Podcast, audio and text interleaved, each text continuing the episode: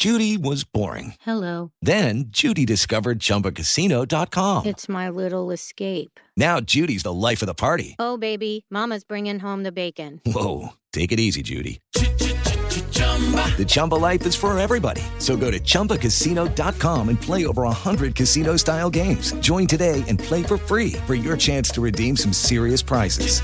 chumba ChumbaCasino.com. No purchase necessary. Void where prohibited by law. 18 plus terms and conditions apply. See website for details. Así sucede con Carlos Martín Huerta Macías. En este podcast recibirás la información más relevante. Un servicio de Asir Noticias. Aquí vamos a nuestro resumen de noticias. Abandonan dos autos con seis cuerpos calcinados. Esto fue en Jolalpan, límite del estado de Puebla con el estado de Guerrero. Se presume naturalmente enfrentamiento entre los grupos delictivos de la zona mixteca. Decomisaron 100 kilos de marihuana que pretendían transportar desde la central de autobuses Capu aquí en Puebla. Detiene la policía estatal a presunto asaltante de automovilistas que operaba en la zona de Amozoc. El Insabi, qué mala noticia esta, pero ya la sabemos, ¿no? El Insabi, el Insabi sigue sin enviar a Puebla medicamentos contra el cáncer de mama. Esto es lo que reconoce la Secretaría de Salud. El INSABI ya se está regularizando, está al 70%, todavía hay eh, deficiencia para llegar al 100%, pero la instrucción del gobernador eh, Sergio Salomón fue cómprenlos y siempre, siempre ha sido así. Realmente el problema, mira, vienen líneas, ¿no? Son primera línea, segunda línea y tercera línea de manejo. Si en la primera línea hay cuatro quimioterápicos, Pide el arzobispo de Puebla por Norma Lisbeth y por los demás migrantes muertos en la zona de California cuando intentaron alcanzar el sueño americano. Recuerda, Señor, a nuestros hermanos difuntos. Te pedimos por Fernando Salas Regalado, por Norma Lisbeth, por los ocho migrantes fallecidos en naufragio, cinco de ellos poblanos, que van en busca de mejores oportunidades y que mueren en el camino.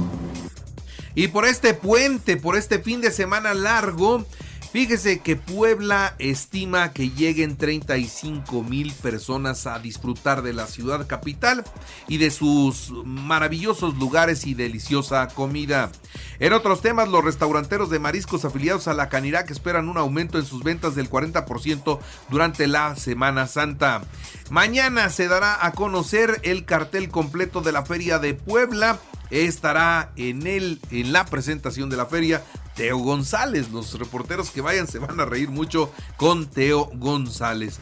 En más noticias, Turismo capacita a 67 productores y comercializadores de mezcal. Qué bueno que sigue avanzando la industria mezcalera.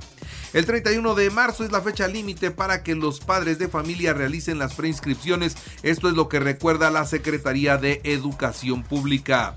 El Hospital para el Niño Poblano es reacreditado en capacidad, calidad y seguridad para la atención médica.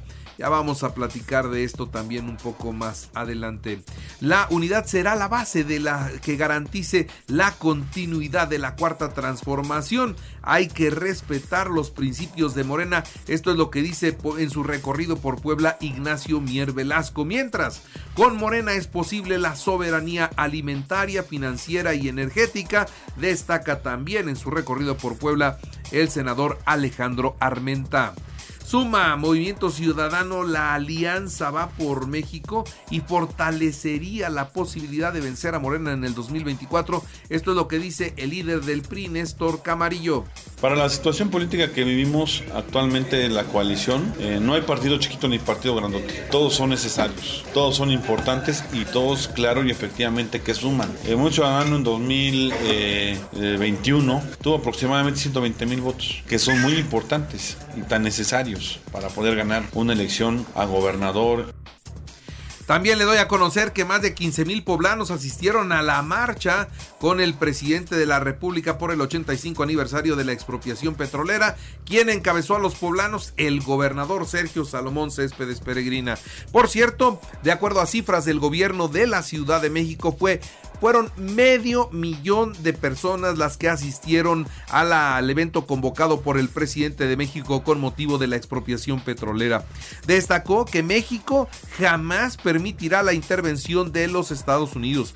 Nuevamente descalificó al INE al igual que descalificó a la Suprema Corte de Justicia de la Nación y naturalmente a los conservadores, y destacó sus grandes obras, particularmente y en este aniversario de la expropiación petrolera, la refinería de Dos Bocas, que dice es una obra magna.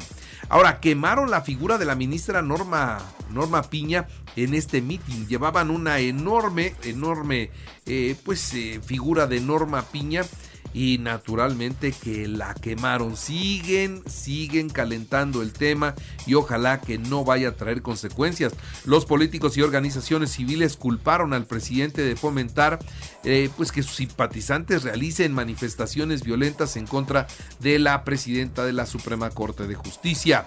El presidente se reunió después con 12 legisladores y representantes del gobierno de los Estados Unidos como el embajador Ken Salazar en Palacio Nacional. Estuvieron reunidos durante varias horas. ¿Qué es lo que estuvieron tratando? Naturalmente los temas de seguridad, de drogas, de tráfico, de, de muerte, eso que usted y yo sabemos es lo que ocupa la relación bilateral en estos momentos. En un momento, yo diría, hasta un tanto tenso el que ya se tiene con los Estados Unidos. Al término del evento, Marcelo Ebrar Casaubón, secretario de Relaciones Exteriores, explicó que coincidieron en trabajar de manera conjunta para resolver los problemas de el narcotráfico, drogas, tráfico de armas, migración y temas económicos. La comisión o las comisiones de Economía, Infraestructura y Comunicaciones de la Cámara de Diputados podrían dictaminar la iniciativa en materia de aviación civil para recuperar la categoría 1 y crear la nueva aerolínea del Estado mexicano. Vamos a ver esto cuando sucede. En, nueve años de existencia, el Instituto Nacional Electoral ha organizado 331 procesos electorales cuyos resultados garantizaron la paz democrática porque no hubo conflictos electorales y postelectorales. Se permitió la alternancia política que llegara a un índice del 70%, aseguró esto Lorenzo Córdoba, quien reitera su deseo de que los tribunales echen abajo el plan B.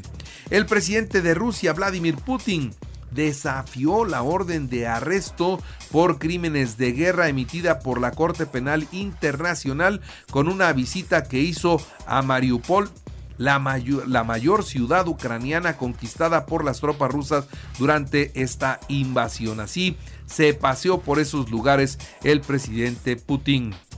Y déjeme decirle que ya hay un banco que está dispuesto a pagar 3 mil millones de dólares por el banco Credit Suisse allá en Suiza, está al borde de la quiebra y bueno, pues ya hay quienes lo van a rescatar para que todo funcione bien en este sistema bancario que es uno de los mejores del mundo.